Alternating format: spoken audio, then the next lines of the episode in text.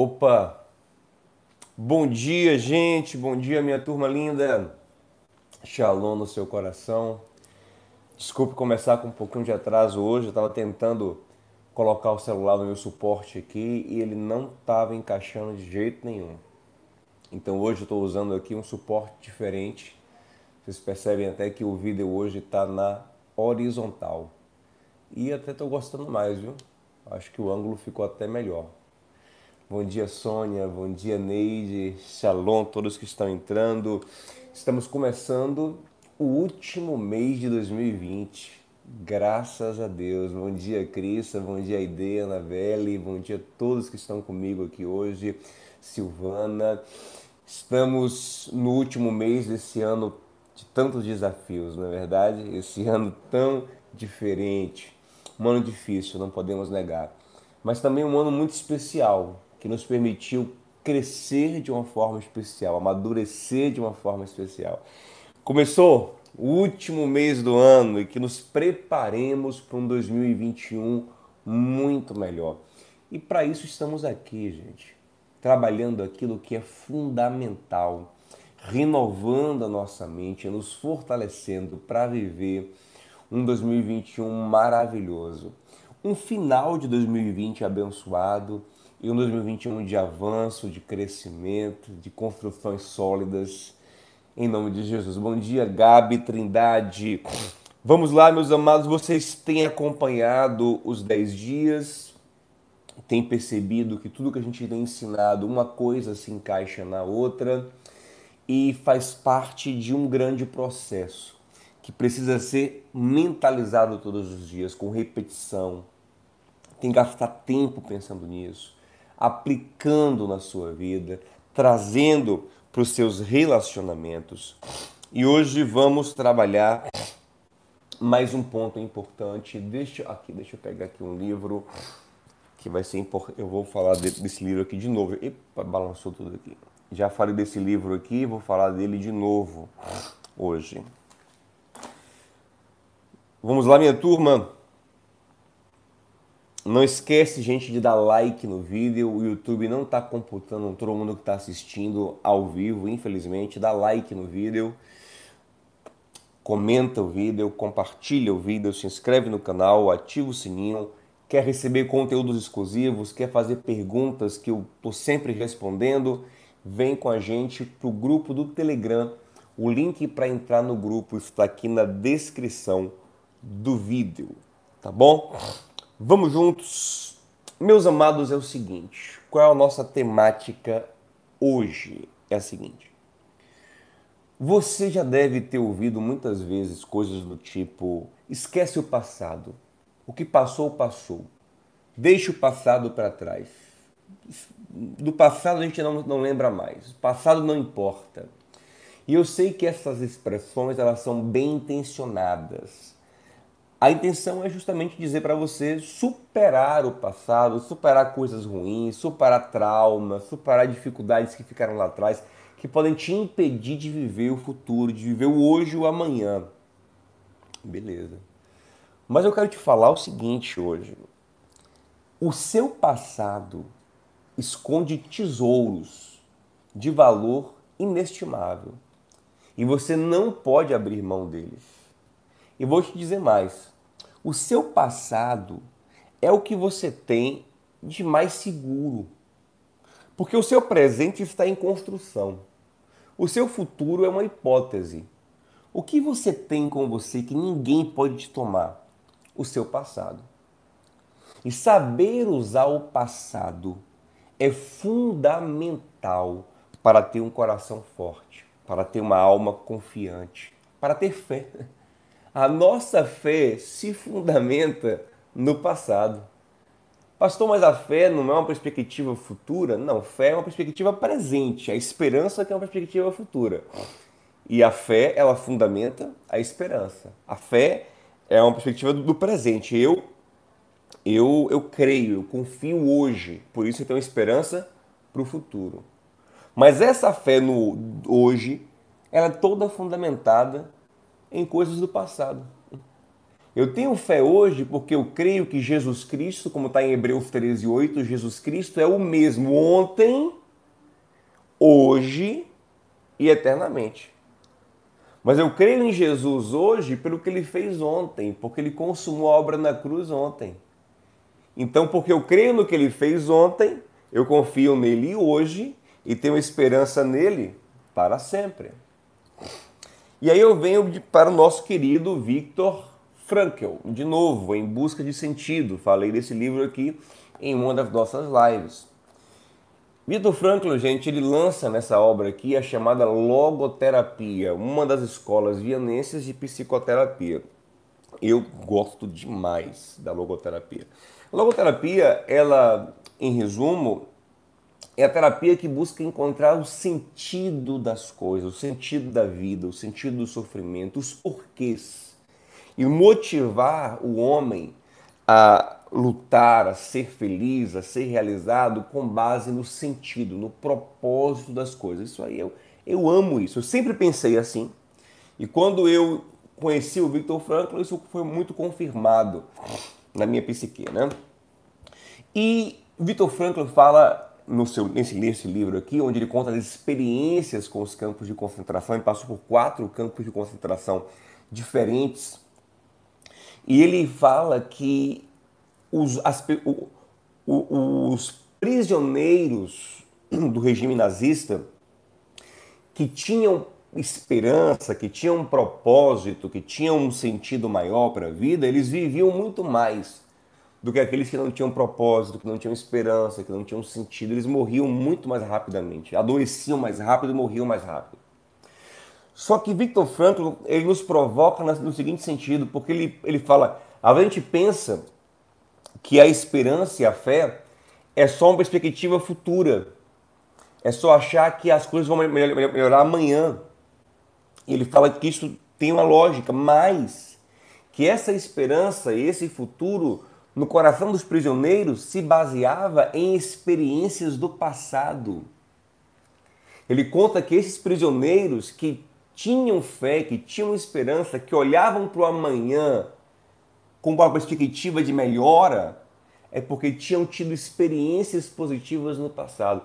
Eles, eles guardavam esperança de que de reencontrar a família que eles amavam de voltar para a cidade que eles amavam, de retomar o trabalho que eles amavam. Então, tiravam força do passado, que é o seu tesouro pessoal, o seu tesouro que ninguém. Naquele momento, os nazistas estavam roubando, roubando o presente deles. Os nazistas estavam ameaçando o futuro deles.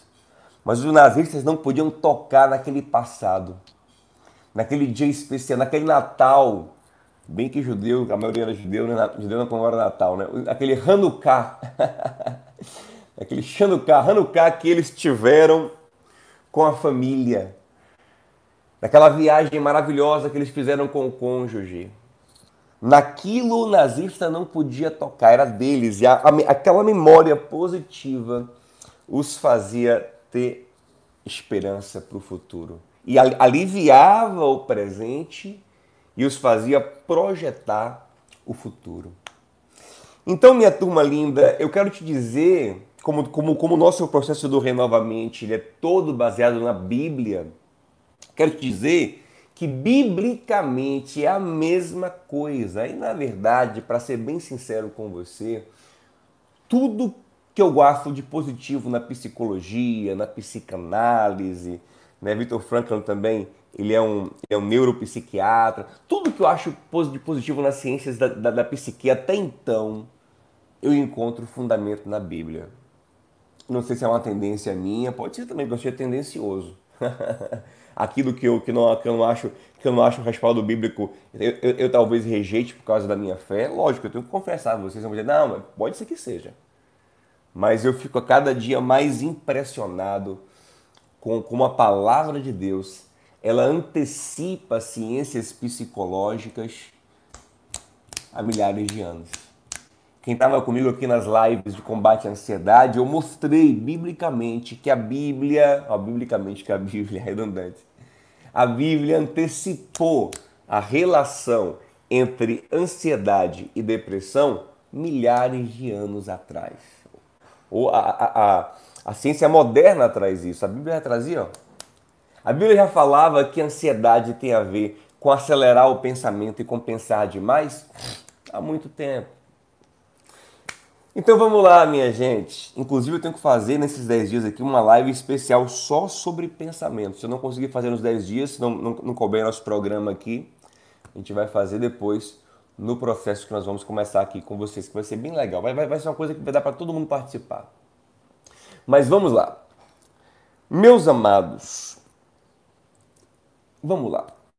Vocês lembram que Jesus multiplicou pães e peixes? Lembram disso? Olha essa sequência que eu vou lhe dar aqui. Anota aí, anota aí, isso é muito legal. A primeira multiplicação de pães e peixes de Jesus, no Evangelho de Mateus, aparece em Mateus capítulo 14.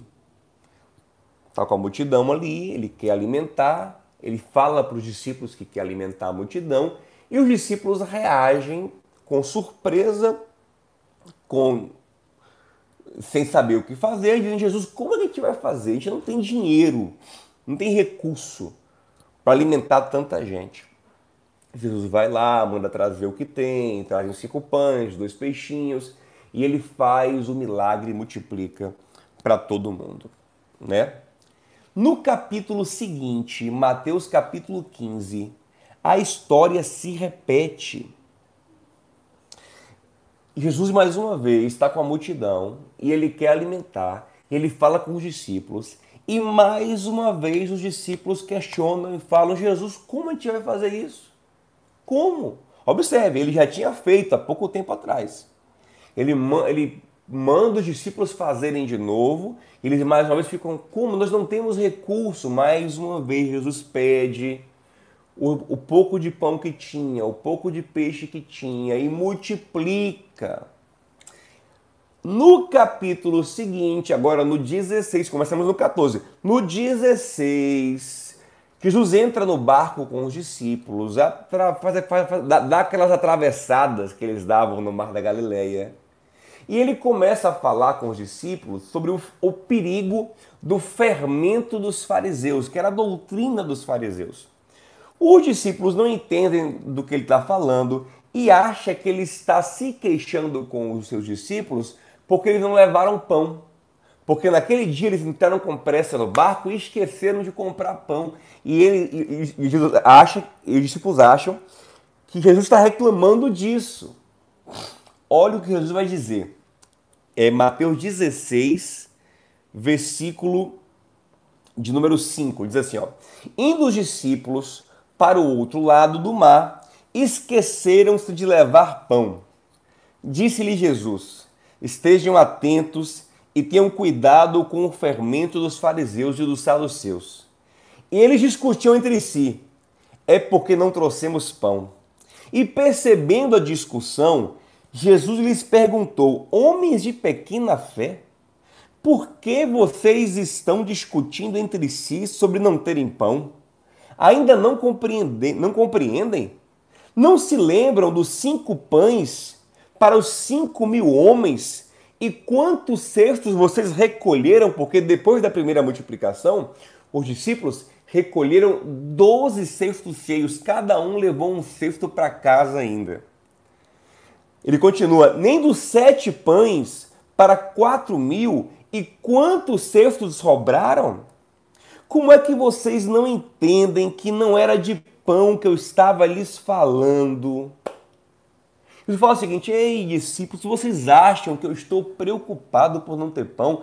Eu gosto porque no Evangelho de Marcos, essa parábola, essa passagem aqui, parábola, essa história aqui, Marcos diz que eles levaram apenas um pão no barco. Então, um pão não dava para 13 homens. E eles estão ali preocupados, achando que Jesus está chateado porque eles não levaram pão. E o Senhor fala assim: vocês acham, vocês não lembram que com cinco pães nós alimentamos cinco mil homens, fora mulheres e crianças, e ainda sobrou doze cestos cheios? Vocês não lembram que com sete pães alimentamos quatro mil homens, fora mulheres e crianças, e ainda sobraram sete cestos cheios? Vocês não, vocês não lembram? Homens de pequena fé, vocês estão com medo de não ter comida para 13 homens, sendo que vocês participaram comigo da alimentação de 5 mil, de 4 mil. Vocês estão com medo, vocês não lembram do que eu já fiz? Então Jesus ali está dizendo: vocês não conseguem usar a memória do ontem para gerar fé no hoje e esperança para o amanhã. Vocês não conseguem manter viva na mente de vocês as memórias. Não sabem usar a memória, não sabem olhar para trás para tirar fé do passado.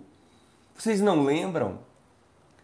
E eu quero retransmitir essa pergunta para você hoje aqui que está comigo na minha live, querido amigo, querida amiga, minha turma linda do Renovamente. Você não lembra do que Deus já fez na sua vida? Você não lembra? Você não lembra que Deus lhe tirou de desafios maiores do que o que você está vivendo hoje? Você não lembra disso? E aí eu vou, eu, eu, eu vou trazer uma, uma frase que você deve conhecer, se você já frequenta a igreja há um tempo, se você é cristão há um tempo, deve conhecer essa frase, que é quero trazer à memória aquilo que me dá esperança. Eu quero trazer à memória. Por que eu quero? Porque quem falou essa frase naquele momento não estava com essas memórias. Então ele fez um esforço proposital para trazer as memórias. Eu quero te ensinar isso. Por favor, anota esse texto. Se você puder abrir a Bíblia agora nesse, nesse lugar, melhor ainda. Eu vou lhe ensinar aqui. Se você não puder, anota aí para você visualizar isso, como isso é poderoso. Essa frase é do nosso querido Jeremias, no livro de Lamentações, que é o livro de Lamentações de Jeremias, capítulo 3.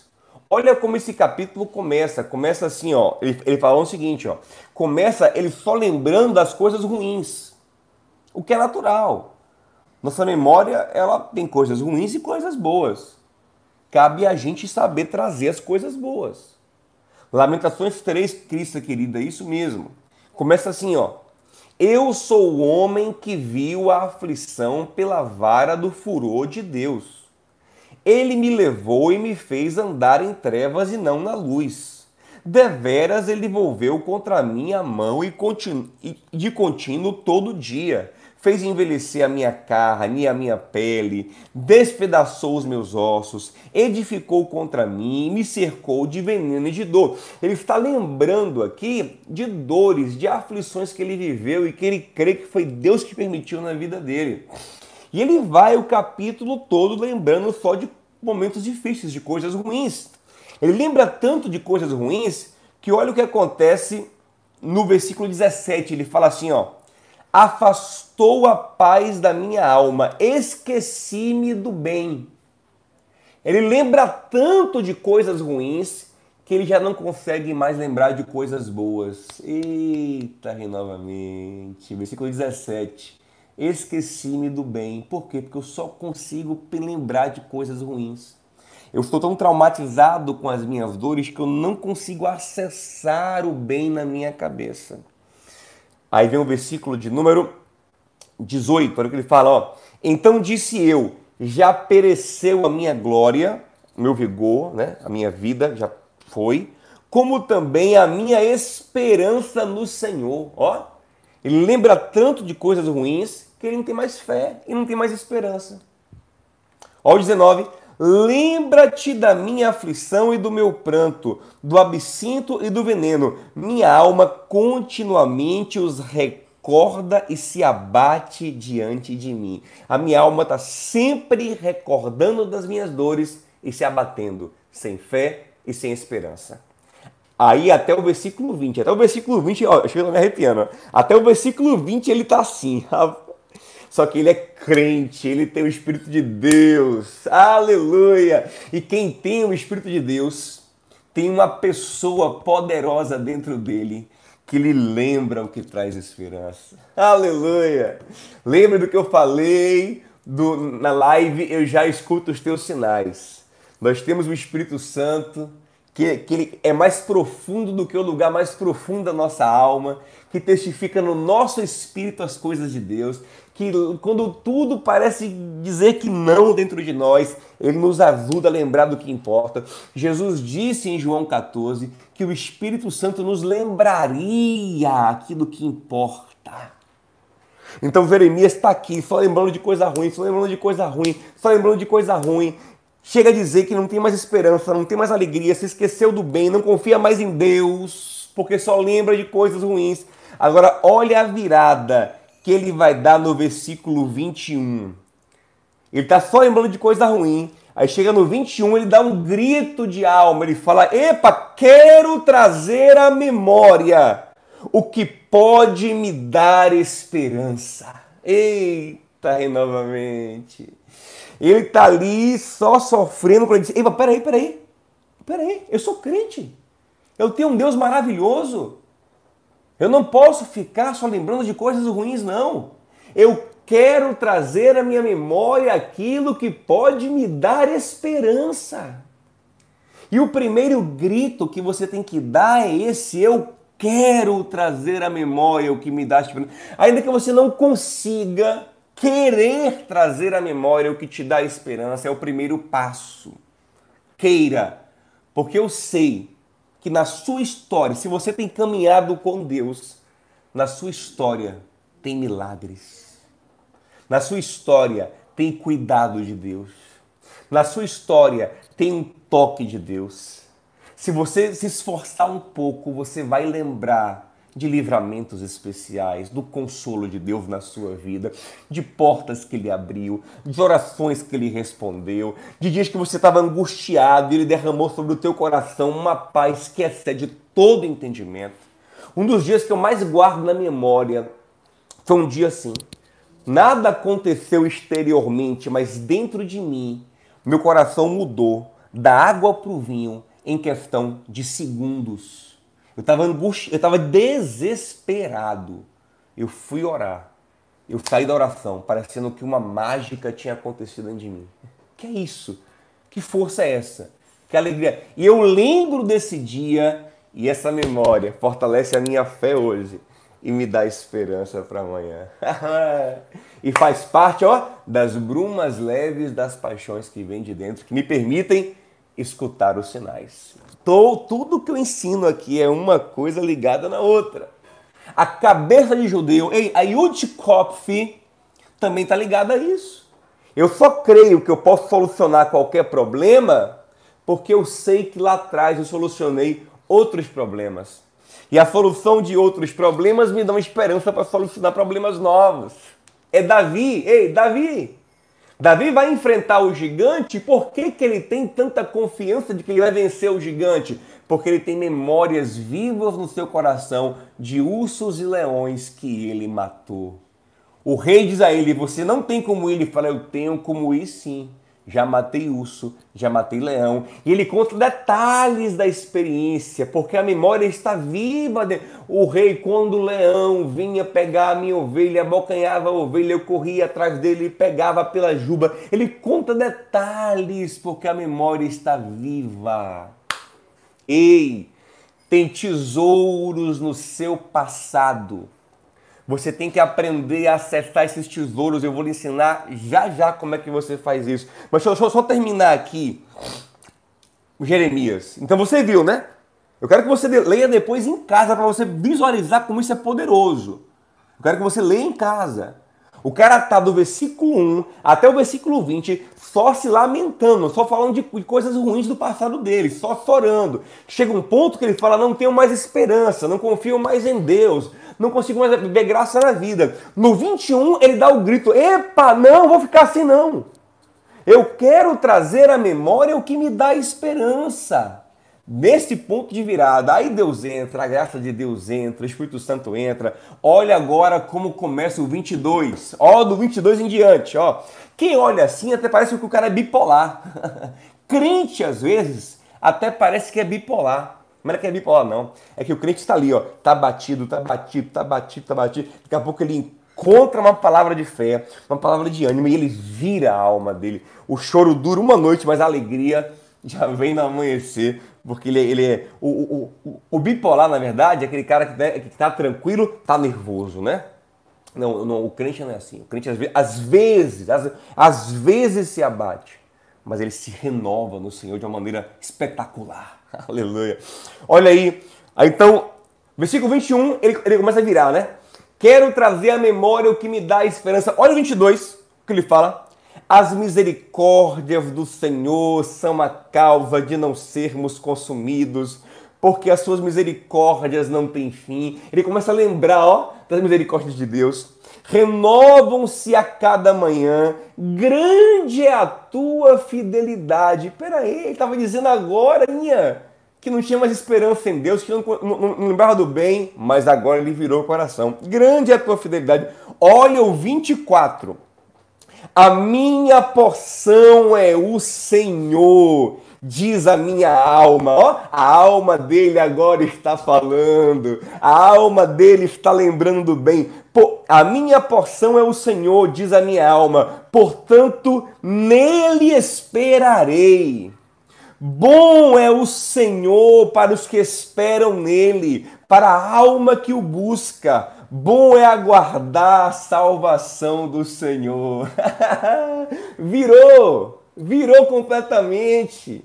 De homem sem fé, sem esperança, abatido, amargo, agora está um homem crente, esperançoso, animado, forte para a vida, porque porque trouxe à memória aquilo que dá esperança. Sabe qual é o nosso problema? É focar nas coisas erradas do nosso passado é focalizar demais nos problemas, nas lutas, nas dores, nos traumas. Não que temos que nos alienar deles, não. Lembrar deles também de maneira saudável é necessário. Lembrar de dores antigas evita que dores novas.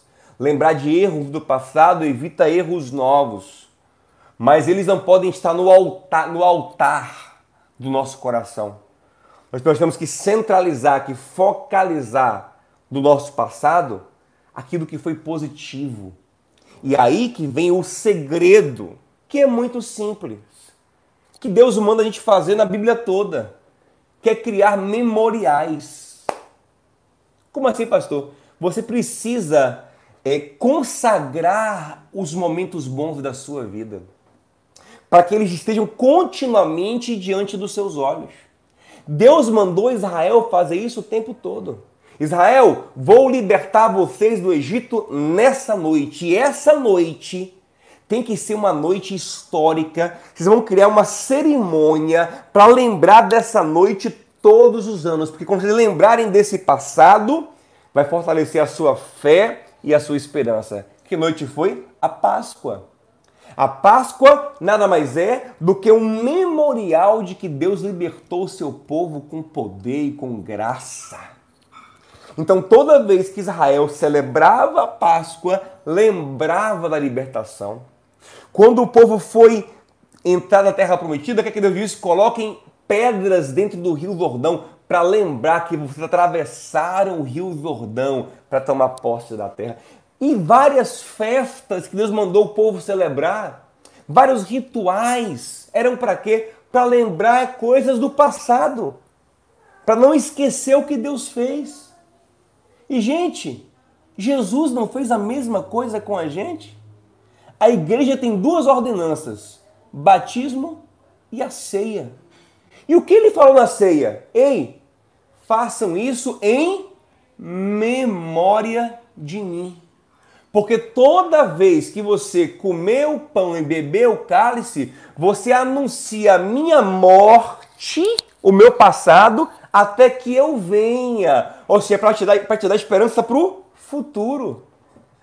O que é a Santa Ceia? Se não a gente lembrar do fato mais importante da história da humanidade, que Deus encarnado morreu por nós na cruz e ressuscitou, e com base nisso, na fé que nós tiramos desse evento do passado, nós então temos, confi temos confiança nele hoje e esperança nele para o amanhã. E como a gente fortalece essa lembrança do passado com um, um, evento que a gente repete, um memorial. Então, o que eu quero te, te estimular a fazer? Ei, faça memoriais daquilo que foi importante na sua vida, das suas vitórias, das suas conquistas, dos momentos em que Deus te abençoou de maneira especial. Se possível, ó, tira uma foto desse dia, posta nas redes sociais e, e revisita de vez em quando. Quer fazer mais? Faz um quadro em casa para lembrar aquele dia, daquela grande bênção, daquela grande vitória. Ou quem sabe, todos os anos daquela data, comemore. Junta a sua família e comemore. Olha, três anos que eu fui curado de câncer, quatro anos. Há dez anos atrás, nesse dia, nós recebemos um livramento de morte terrível. Então vamos celebrar aqui, ó, o que Deus fez nas nossas vidas. Olha, há, há, há cinco anos atrás eu estava sem emprego e nesse dia eu encontrei o emprego da minha vida. Eu comecei a minha empresa. Deus abriu uma porta. Esse dia, digamos que seja hoje, primeiro de dezembro, vai ser sempre. Olha, há tanto, ó, da, da, daqui a cinco anos, você vai dizer assim, ó, há cinco anos eu estava depressiva. E naquela live do Renovamente, aleluia, Deus mudou a minha vida. Então vou marcar aqui o dia que eu saí da depressão. Você cria um memorial. Todas as minhas bênçãos eu anoto. Aí de vez em quando eu vou ler aquele caderninho de bênçãos. Sabe o que acontece? Meu coração se enche de fé e de esperança. Salmo 103, versículo 2: Bendiga a minha alma ao Senhor, e tudo que há em mim, bendiga o seu nome. Bendiga minha alma ao Senhor e não se esqueça de nenhuma das suas bênçãos. Quem é forte em Deus é quem não se esquece das bênçãos passadas. E como não esquecer, pastor? Criando memoriais. Foi assim que Deus nos ensinou. Crie! Aí você não, você, você, você fala, encontra os amigos, aí só fala das coisas ruins, dos traumas, das dores. Não! Fala das coisas boas. Aqui na minha casa fazemos isso sempre. Ficamos lembrando. Você lembra? Eu falo com a Nana, você lembra, Nana, como é que era? Você lembra o, que aconteceu? Como Deus agiu? Como Ele abençoou? Como Ele abriu a porta? A gente vai criando memoriais das bênçãos. Porque o nosso passado pode ser um tesouro e é um tesouro fundamental para termos confiança em Deus hoje e projetarmos o futuro. Crie memoriais das suas bênçãos. Como Jesus disse, façam isso em memória de mim. Uma vez por mês na igreja, no mínimo, a gente se reúne, parte o pão, toma o cálice e lembramos que a nossa vitória foi consumada na cruz do Calvário que os nossos pecados foram perdoados, que Deus nos ama de tal forma que deu um filho por nós e que esse filho ressuscitou está preparando para a gente um reino eterno que já se manifesta em nosso coração. A gente lembra de tudo isso porque por causa de um pão e de um pouco de suco de uva, de um vinho. Porque o memorial simples nos lembra algo poderoso do passado. Ei, cria memoriais das suas bênçãos datas comemorativas. Você comemora coisas que nem faz sentido para você. Comemore coisas importantes para você. Tem uma agenda para anotar suas bênçãos. Coloca quadro. Você pode ter um objeto. Assim, você, você, você teve uma bênção muito grande naquele dia. Compra um objeto decorativo. Que quando você olhar para ele, você vai lembrar daquele dia, daquela bênção. Por quê? Porque essa memória é um tesouro que você tem, você não pode perder ela de vista. Continuamente você tem que olhar para ela. É o seu leão e o seu urso que vão te dar força para enfrentar o gigante. Você não pode esquecer o leão, não pode esquecer o urso, porque quando você lembra da vitória sobre eles, você tem força para enfrentar o gigante hoje. Eu quero, eu vou trazer à memória aquilo que me dá esperança. É isso aí, renovamente. Hoje, mais uma vez, fiquei na casa dos 30, graças a Deus. Gente, nossa caminhada dos 10 dias está quase no final. Mas fica tranquilo que eu não vou parar de fazer devocional, não. Estou aqui sempre para servir vocês quando for possível, querendo o nosso bom Deus. O que vai acontecer é que na sexta-feira a gente vai lançar um, um, um, um projeto de aprofundamento naquilo que nós estamos ensinando aqui. E eu creio que vai ser muito legal. Bom demais estar com vocês, Lori, Nanda Ingrid, Crista querida, todos vocês, Dani Leal, Rosana Amada, Silvana, Alice, Gislane, bom demais, Rodrigo, Mário Ais, Lorigi, Eugênia, todos vocês, Sandra, muito bom estar com vocês, Paulinho Neto, te amo muito, meu amigo, Andréia, Kiki, bom demais estarmos juntos, tenha um dia maravilhoso, um beijo, shalom no seu coração, e sim, vem pro grupo do Telegram e faz pergunta lá à vontade que eu vou respondendo durante o dia. Um beijo, gente, tenha um dia maravilhoso, shalom!